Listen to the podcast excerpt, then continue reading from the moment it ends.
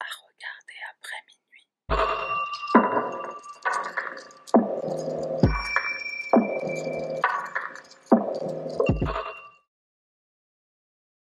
Salut les petits curieux, moi c'est Sahara, bienvenue sur ma chaîne, on y va sans plus tarder. Ce soir on va aux États-Unis avec une affaire qui a été surnommée le crime du siècle. Bon, on va beaucoup aller là-bas. hein. Je crois qu'il y a des champs tueurs là-bas, ils les cultivent, c'est comme le maïs. Je l'imagine un peu comme ça dans ma tête. J'essaie d'être drôle, mais je suis pas drôle. Bref. Nathan Léopold est né le 19 novembre 1904 de parents juifs allemands qui avaient émigré aux États-Unis. Sa famille est très riche, son père avait hérité d'une compagnie maritime appartenant à son père à lui. Alors je n'ai pas trouvé beaucoup d'informations concernant sa mère, mais apparemment Léopold avait une gouvernante, une sorte d'enseignante slash nounou, qui s'occupait de lui, de sa scolarité, de son éducation, etc. De Léopold, on dit qu'il est intellectuellement très précoce. Il est extrêmement intelligent, presque surdoué. Il parle plusieurs langues dès son plus jeune âge, mais il est plutôt asocial, il a du mal à se faire des amis. Il entre à l'école privée de Harvard où il obtiendra son diplôme avec mention, après quoi il va à l'université de Chicago où il rencontrera Richard Leb. Richard Neb est également né à Chicago le 11 juin 1905, donc il a un an de moins que Léopold. Il est également issu d'une famille juive très riche. Son père était un avocat très prospère qui plus tard est devenu le vice-président de la compagnie Sears. Alors pour ceux qui ne connaissent pas, Sears c'est une grande chaîne de magasins. C'est des magasins un peu comme Carrefour mais en mieux et sans la nourriture. Leb est tout aussi brillant que Léopold, il est accepté à l'université de Chicago alors qu'il n'a que 14 ans. Il a lui aussi une gouvernante qui a contribué à lui donner ce côté très discipliné, ce qui fera de lui un étudiant brillant. Léopold et Leb ont beaucoup de points communs. Ils viennent tous les deux de familles très fortunées, ils sont juifs, ils vivent dans le même quartier à Kenwood, dans le sud de Chicago. Ils vont à la même université et ils sont tous les deux très intelligents. Mais ils ont aussi des différences majeures dans leur personnalité. Léopold est très introverti, il est même perçu comme quelqu'un de plutôt désagréable, alors que Leb est très charismatique, très populaire, c'est quelqu'un d'extrêmement séduisant.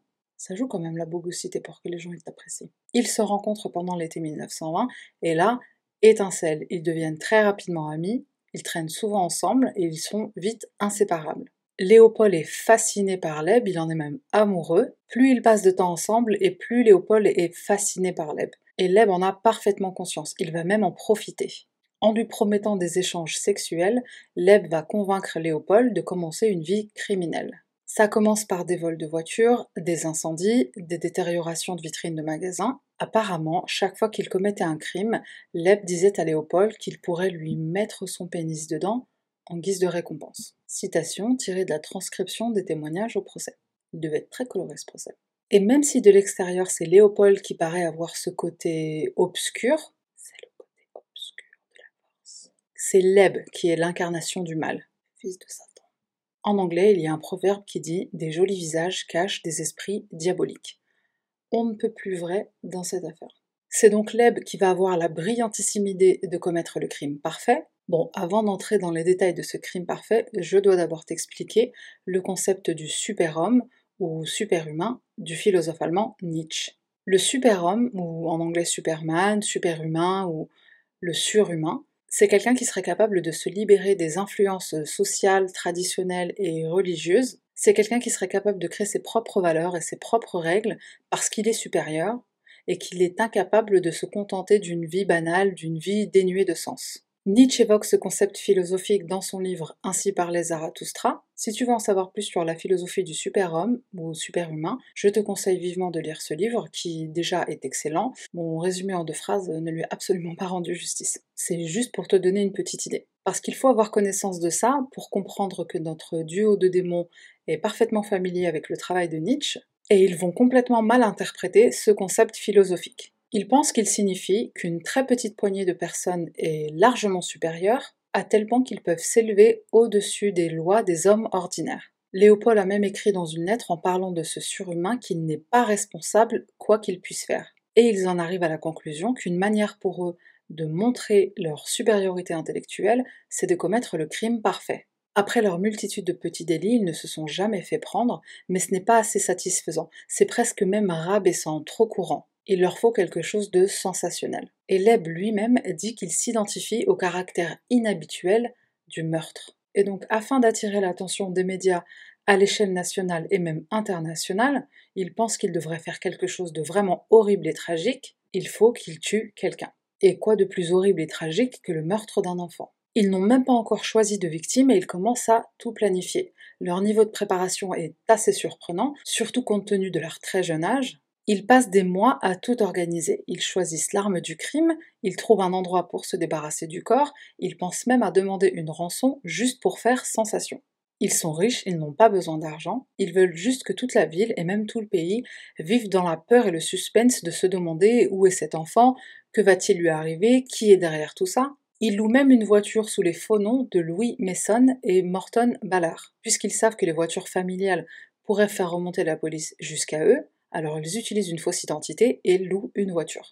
Ils n'envisagent pas une seule seconde la possibilité de se faire prendre, et cela peut simplement s'expliquer par le fait qu'ils ne se sont jamais fait prendre pour tous les autres petits crimes qu'ils ont commis jusqu'à présent. Ils sont devenus arrogants et hyper confiants, et en même temps, ils étaient déjà arrogants et hyper confiants bien avant de devenir des criminels. Mais cette fois, ils sont préparés, ils travaillent sur chaque détail de ce futur meurtre, ils sont confiants, ils savent exactement ce qu'ils doivent faire, comment ils doivent le faire et quand ils doivent le faire. Si seulement ils avaient fourni autant d'énergie et d'efforts pour essayer de rendre le monde meilleur. L'après-midi du 21 mai 1924, Léopold et Leb conduisent donc dans cette voiture de location à la recherche d'une victime potentielle. Ils se baladent dans les rues de Chicago et essayent de trouver un enfant à kidnapper et à tuer. Un peu comme s'ils faisaient du shopping. Et selon toi, quel est le meilleur endroit pour kidnapper un enfant?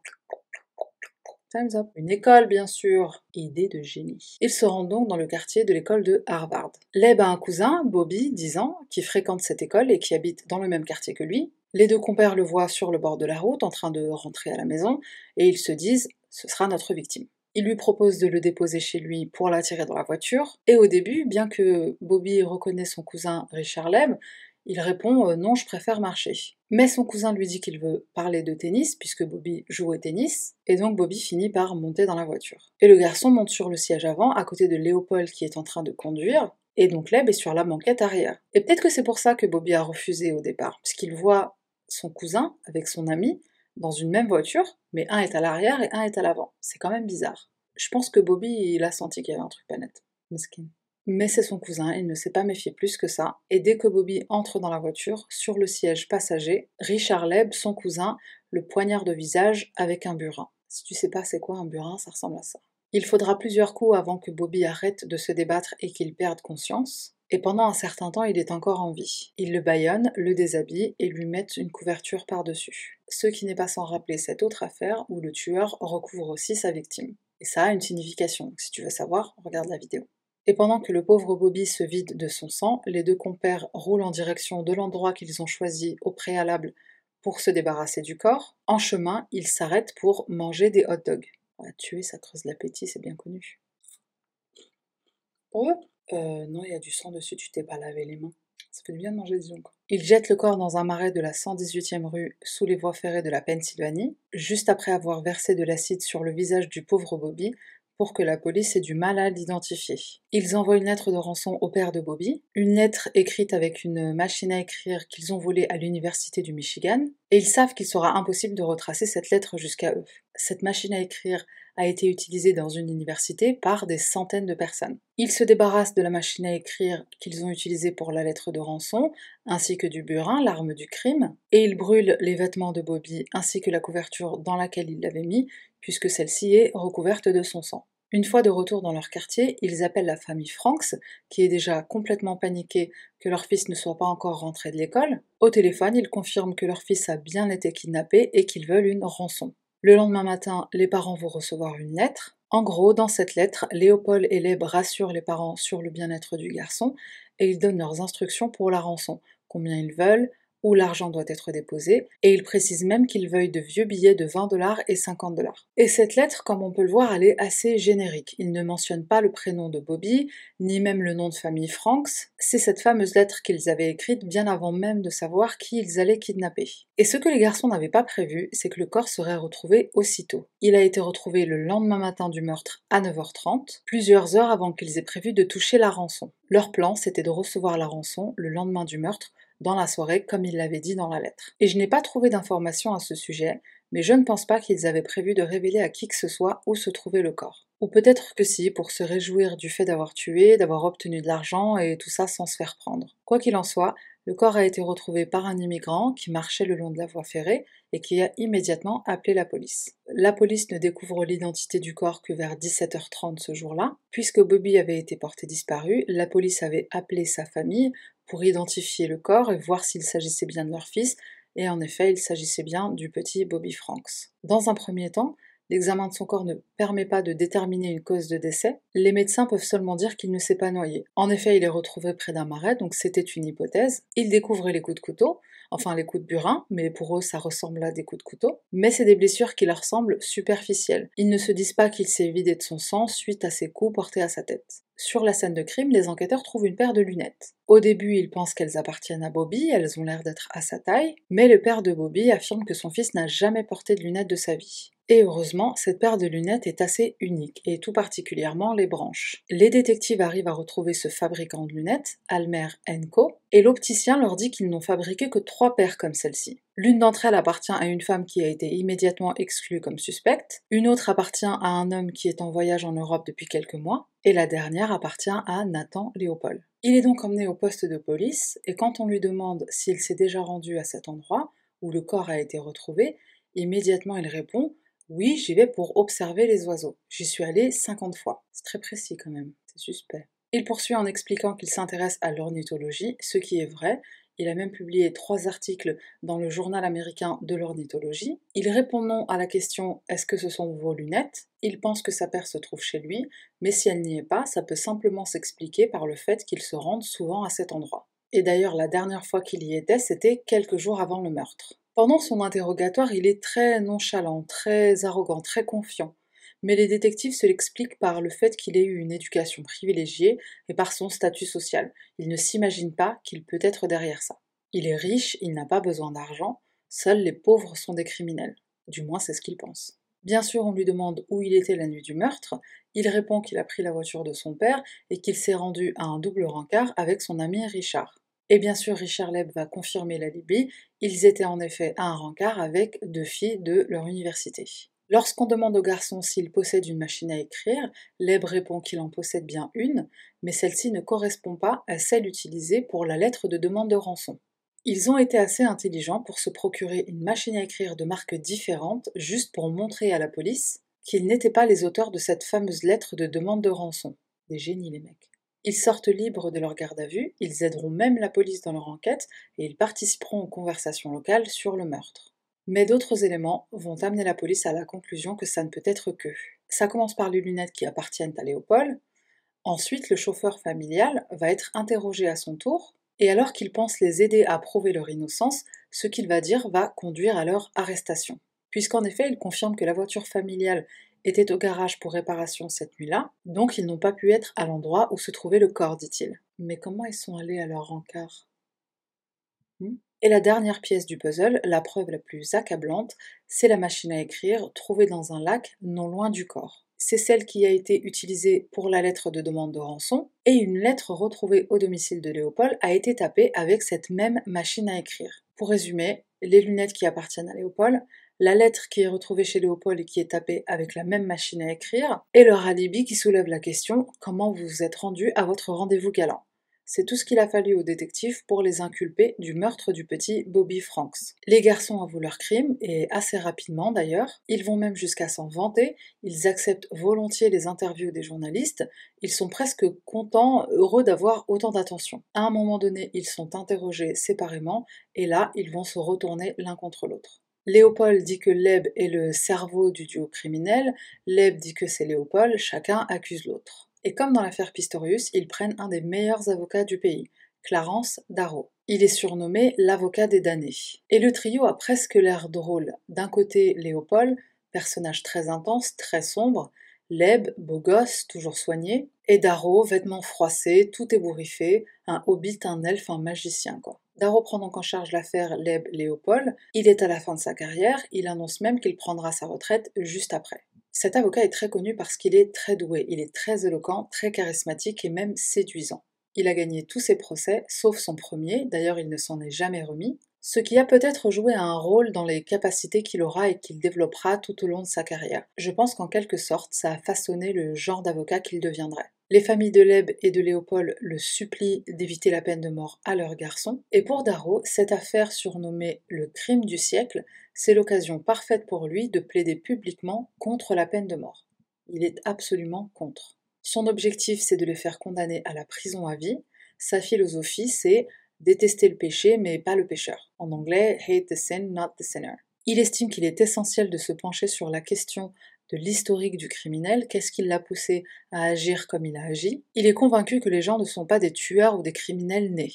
Ils le deviennent à cause de la pauvreté, à cause de ce qui leur arrive dans leur vie, à cause de leur éducation. Dans le cas du meurtre de Bobby Franks, il souligne que les tueurs ont des problèmes émotionnels profonds, il dit même qu'ils sont malades, qu'ils ont l'esprit malade, et c'est ça qui les a poussés à tuer.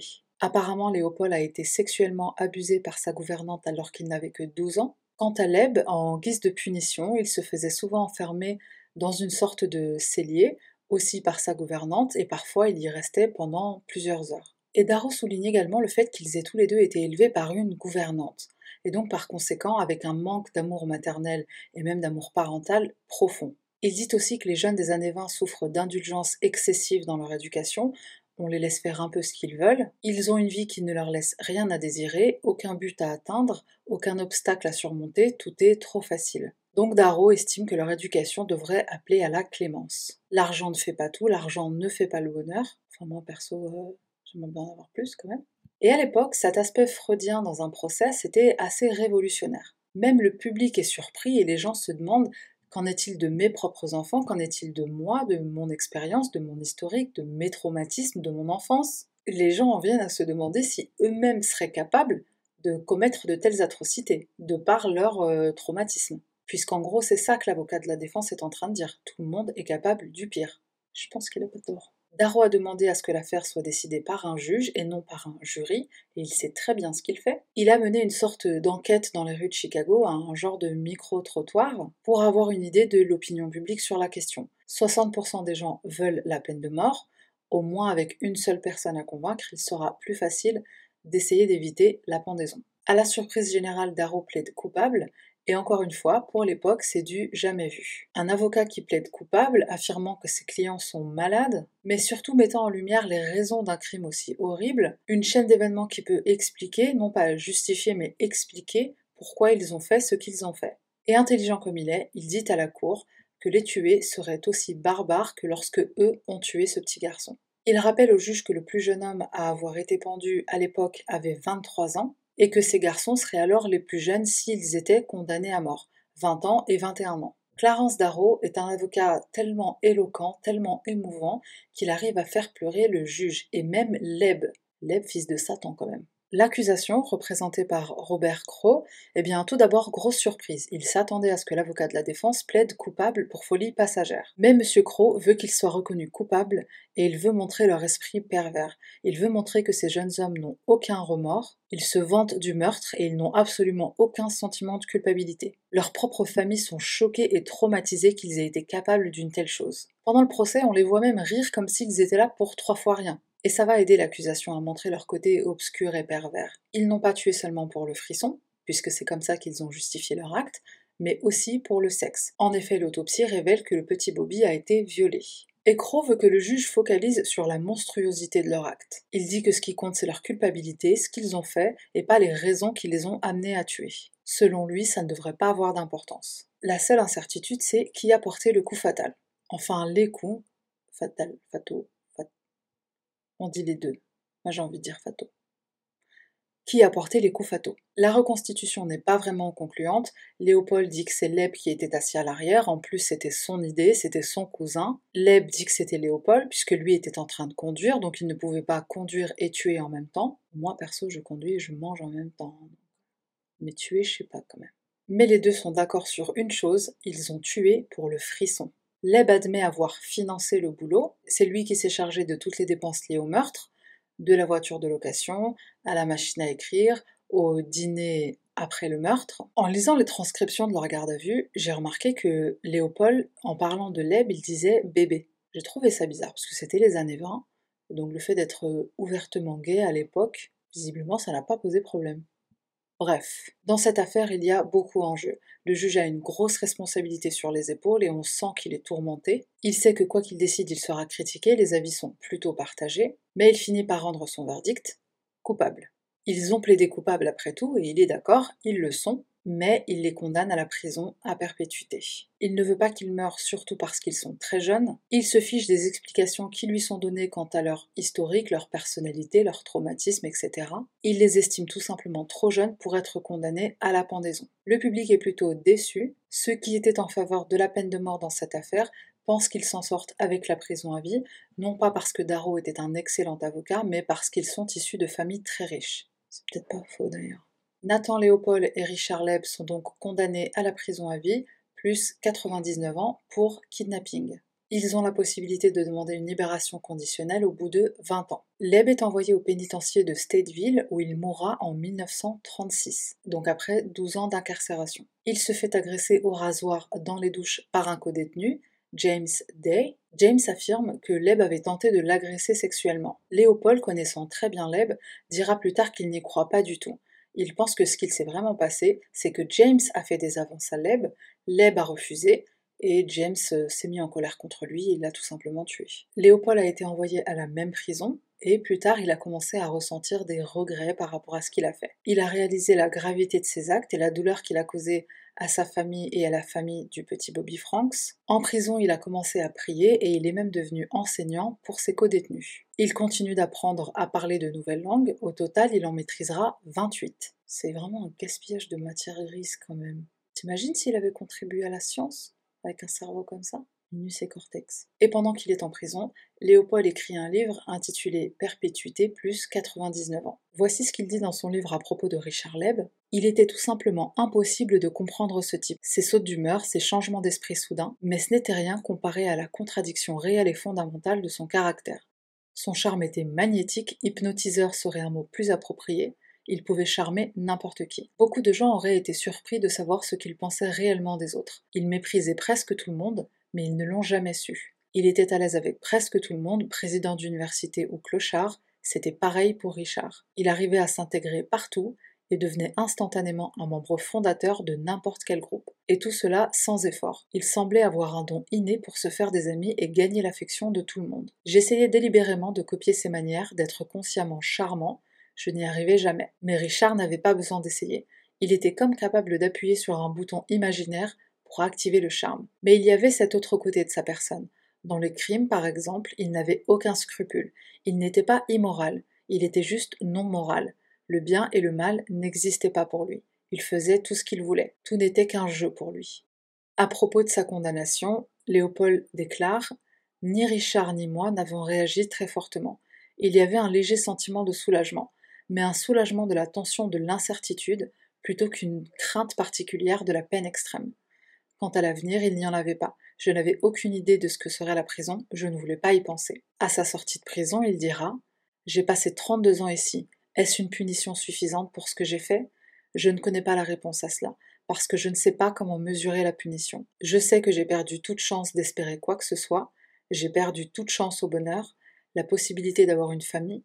Est-ce que cela est suffisant? Je ne sais pas. Il est libéré à l'âge de 58 ans. Il s'installera à Puerto Rico où il travaillera comme assistant dans un laboratoire d'analyse médicale et en parallèle il enseignera les mathématiques à l'université. Il se marie et il meurt à l'âge de 66 ans suite à des complications dues à son diabète. Bon, pour info, il fait don de son corps à la recherche médicale. On sait pas trop quoi penser du personnage quand même, parce qu'il s'est repenti.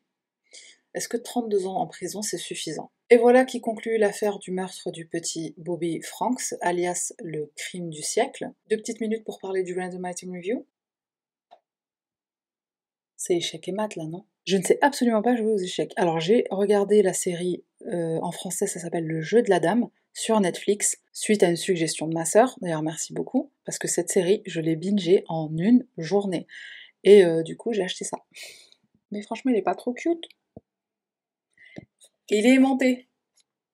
Donc les pièces ne tombent pas. Mais elle est pas belle la vie, franchement. Bon, j'ai pas envie de dire le prix parce que c'est un cadeau que j'ai fait à ma sœur, mais je mettrai le lien en barre de description.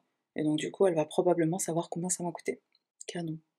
Canon, franchement canon. C'est tout pour moi, merci d'avoir regardé jusqu'à la fin. Comme d'habitude, un commentaire, un petit pouce bleu, on s'abonne à la chaîne si c'est pas déjà le cas, et on se retrouve bientôt. Bye PlayStation. Là, je vais jouer à la PlayStation toute la nuit.